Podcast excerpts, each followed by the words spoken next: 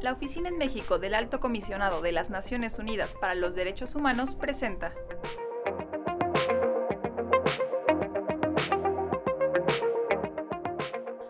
Hola, mi nombre es Melissa Ortiz Mazó y soy oficial de Derechos Humanos. A nombre de la Oficina de la Alta Comisionada de las Naciones Unidas para los Derechos Humanos, queremos dar la bienvenida a este espacio de reflexión y discusión a Margarita Nemesio, coordinadora general de la Red Nacional de Jornaleras y Jornaleros Agrícolas, y a Abel Barrera, director del Centro de los Derechos Humanos de la Montaña, Tlachinolan. Muchas gracias por acompañarnos. En esta ocasión estaremos hablando sobre su labor como defensores de derechos humanos en el marco de la campaña que lanzó la ONU-DH. Voces de defensoras y defensores, los derechos humanos en el corazón de la respuesta, la cual tiene como objetivo principal hacer resonar las voces de quienes se dedican a la defensa de los derechos humanos y hacer visible cómo lo están haciendo durante la pandemia, pues sabemos que esto representa un reto mucho mayor. La campaña aborda diversas temáticas y hoy nos centraremos en el trabajo de Defensoría de las Personas Jornaleras Agrícolas. En México, las personas jornaleras son en su mayoría mujeres y hombres indígenas que emigran internamente en el país y dejan sus comunidades para trabajar lejos de casa. A pesar de ser fundamental su trabajo para que todas y todos tengamos acceso a alimentos en casa, sus condiciones laborales y de vida suelen estar siempre vulneradas y sus derechos no son respetados, dejándolos en condiciones de trabajo extremas y viviendo en condiciones poco dignas. Muchos de ellos, incluyendo las y los niños, encuentran la muerte en los campos. Recientemente el relator especial de la ONU sobre la extrema pobreza y los derechos humanos, Oliver de Schutter, comentó sobre la situación de las personas jornaleras. Los gobiernos tienden a culpar a las empresas por las violaciones de los derechos de los trabajadores, y las empresas, a su vez, tienden a ver la aplicación de los derechos laborales como un deber de las autoridades públicas y no suyo. Este hábito de pasarse la pelota debe terminar el incumplimiento por parte de un empleador de los derechos de sus empleados nunca puede justificarse por el hecho de que las autoridades del Estado no apliquen efectivamente la legislación nacional o no cumplan las normas internacionales de derechos humanos. Margarita Yabel, desde su experiencia y conocimiento nos gustaría saber a qué adversidades se enfrentan las personas jornaleras y cómo se ha intensificado esto con la crisis sanitaria. El sector de las trabajadoras y trabajadores agrícolas, comúnmente denominados jornaleros y jornaleras, que junto con el del trabajo doméstico, de la maquila, la construcción, entre otros, son de los más precarios en México. De entrada, bueno, se estima que hay casi 3 millones de jornaleros y jornaleras trabajando directamente en los campos agrícolas. Hay estadísticas, entre ellas las del INEGI, que señala que de esta totalidad el 24% de las personas jornaleras habla un idioma originario, y uno de cada cinco es indígena. Por otro lado, otros datos han señalado que el 93% carece de un contrato formal de trabajo, mientras que el 90% labora sin tener acceso a instituciones de salud por parte de su empleador o empleadora. El 85% no cuenta con prestaciones laborales y el 33% gana hasta un salario mínimo.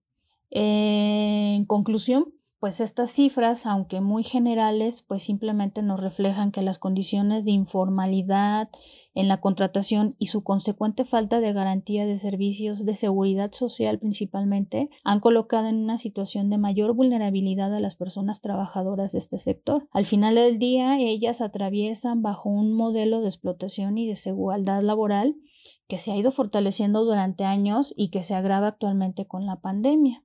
Ellas y ellos pues son contratados y contratadas bajo esquemas de intermediación que evita que los empresarios agrícolas evadan cualquier responsabilidad laboral y que ellas y ellos estén sujetas y sujetos a acceder a condiciones que resquebrajan, por un lado, su dignidad, esclavizando su trabajo y su condición humana. Con ello, el panorama es que las jornaleras y jornaleros en México pues no tienen posibilidades de contar con una pensión porque no los inscriben al seguro social. Su salario solo les permite cubrir el mínimo de sus necesidades y las de sus familias. O sea, es decir, que este trabajo agrícola fomenta también la desigualdad y la exclusión de género y que se exacerba por las condiciones de marginación y la extrema pobreza que enfrentan tanto en sus lugares de origen como en los campos agrícolas donde tienen que emigrar para trabajar. Y bueno, también matizando que hay población jornalera que es local o que está sentada, pero que sus condiciones de vida y de trabajo no son muy diferentes de aquellas familias o personas jornaleras que tienen que emigrar. Al final, pues ellas y ellos son las y los asalariados más explotados y más desprotegidos del medio rural y están sujetos a un proceso de precarización laboral que va mermando su calidad de vida, calidad que se ha ido mermando todavía más ahora por el tema de la pandemia. Hay un problema muy grave en este momento de la crisis sanitaria causada por la pandemia. Los pueblos indígenas, aparte de mantenerse aislados por este olvido secular, ahora han tenido que tomar medidas de mantenerse dentro de la comunidad como única garantía para evitar el contagio. Esta protección comunitaria tiene sus consecuencias porque al final son comunidades que aún padecen el grave problema de la insuficiencia alimentaria. Requieren por lo mismo de tener que salir a trabajar. Ahora que las remesas han dejado de fluir a las comunidades indígenas, el hambre arrecia. Un problema central es el hambre de los pueblos, que es histórica pero que ahora es actual y por lo mismo se ha multiplicado el grave desafío de tener que salir a los campos agrícolas del norte del país y enrolarse como jornaleras y jornaleros. El desafío es que están saliendo de manera desorganizada, pero también que las autoridades están descuidando a este sector extremadamente vulnerable. Porque aparte de que no hay condiciones sanitarias en sus comunidades ni infraestructura hospitalaria en la región, Tampoco hay un trato digno, apropiado para sus traslados no se está previendo para que en los campos agrícolas no vayan a ser contagiados y mucho menos olvidados en la atención médica. Ese es el grave problema. Por eso en la montaña estamos exigiendo que se haga visible el problema de los jornaleros y jornaleras agrícolas en el país, porque ellos son trabajadores esenciales, son los que velan por la alimentación de la población en general. Ellos no pueden parar. Sin embargo, este sector es el que está siendo vulnerado en sus derechos laborales porque están mal pagados. No hay seguridad social. No hay protección sanitaria. Y esos son pues de los grandes problemas y adversidades que están enfrentando y que lamentablemente algunos están regresando contagiados y otros, como el caso de Silvestre, que murió en un autobús, no podemos ser solamente testigos mudos de una tragedia y de ahí el gran desafío, cómo proteger a la población jornalera. ¿Cuál es su labor dentro de sus respectivas organizaciones? ¿De qué forma ha cambiado la manera en que realizan su trabajo a raíz del inicio de la pandemia?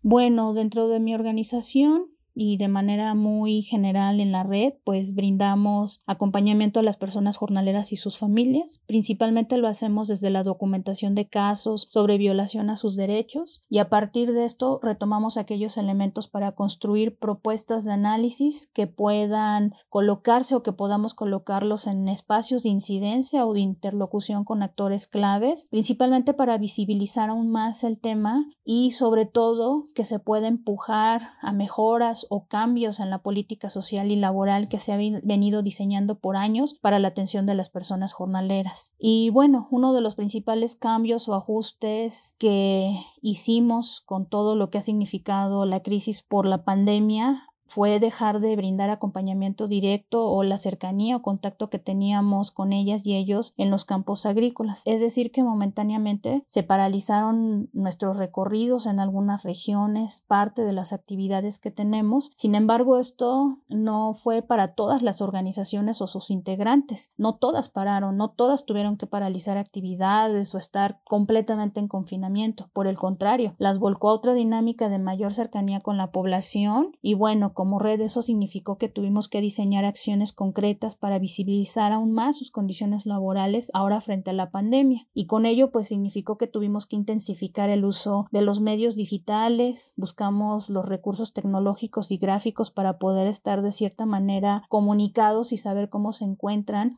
o cómo se encontraban en estos contextos de, de movilidad, de migración y de trabajo agrícola. Ha sido todo un reto, no es nada sencillo querer llegar a lugares donde en ocasiones la falta de señal o las distancias son tus principales obstáculos, ¿no? O el que no tengan acceso a un celular o a una radio dentro de la cual se puedan informar. Aunado a ello a que un porcentaje de la población jornalera habla un idioma originario, algunos no saben leer ni escribir.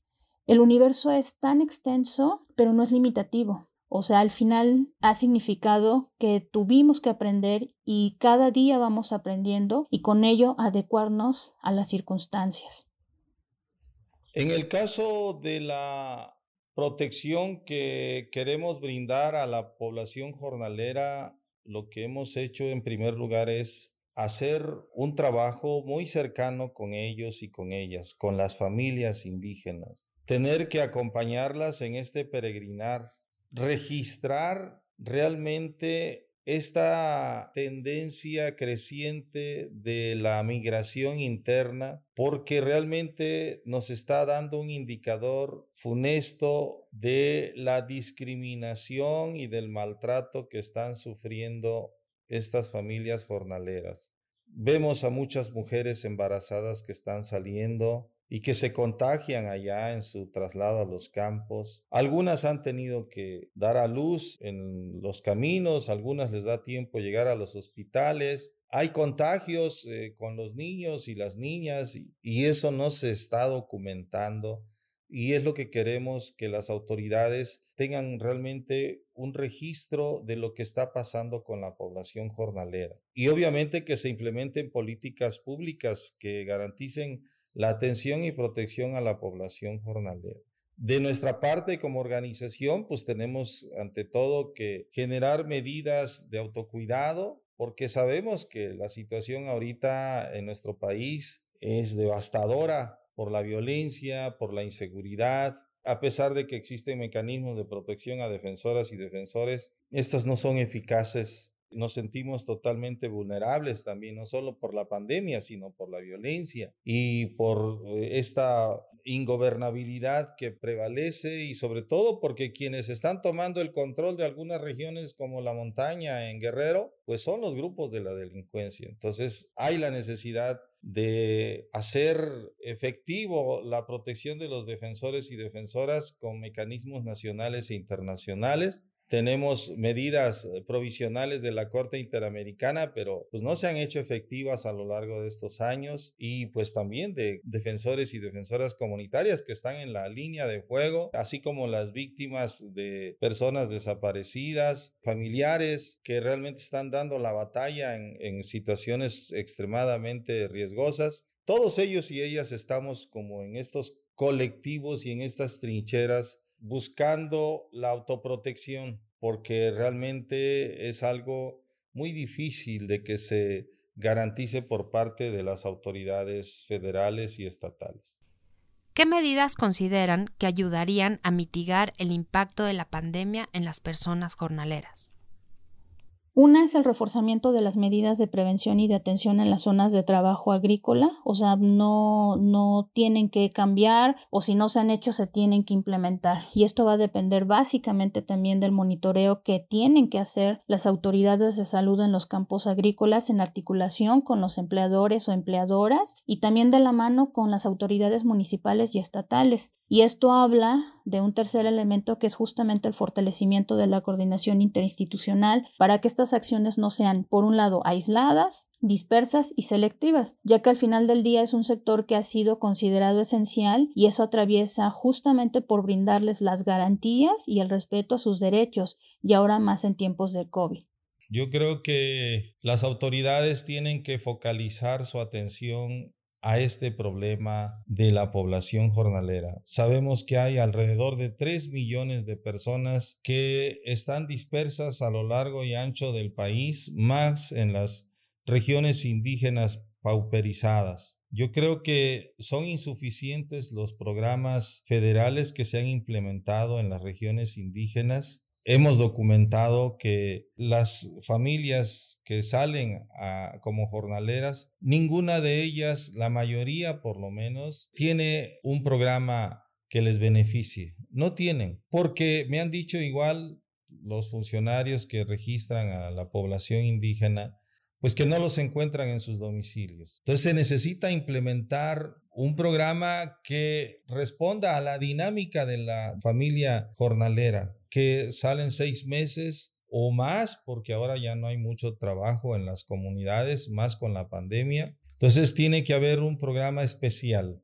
focalizado hacia ellos, tomando en cuenta sus condiciones de eh, personas itinerantes, tomando en cuenta su situación de que no tienen tierra, de que son personas que no tienen una vivienda digna, de que están sumamente en riesgo por su traslado con niños y mujeres embarazadas a los campos agrícolas. Entonces el tema salud, educación debe de estar acorde a su forma de vivir de migrantes internos y yo creo que las autoridades tienen que replantear su política de cómo atender a estas personas que son las más vulnerables, más en este contexto de pandemia, para que no se incremente el número de muertes que se dan en las comunidades indígenas y que nadie está registrando como lo que está pasando con las muertes por la por el COVID-19 porque no hay quien haga pruebas, no hay quien registre, no hay médicos que atiendan. Yo creo que eso, esta tragedia, no podemos ser cómplices del silencio y mucho menos de la inacción por parte de las autoridades.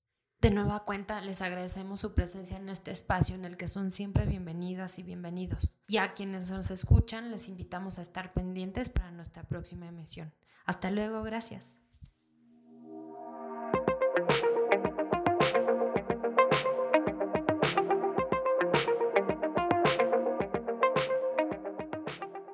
Esta fue una producción de ONUDH y Sinu México.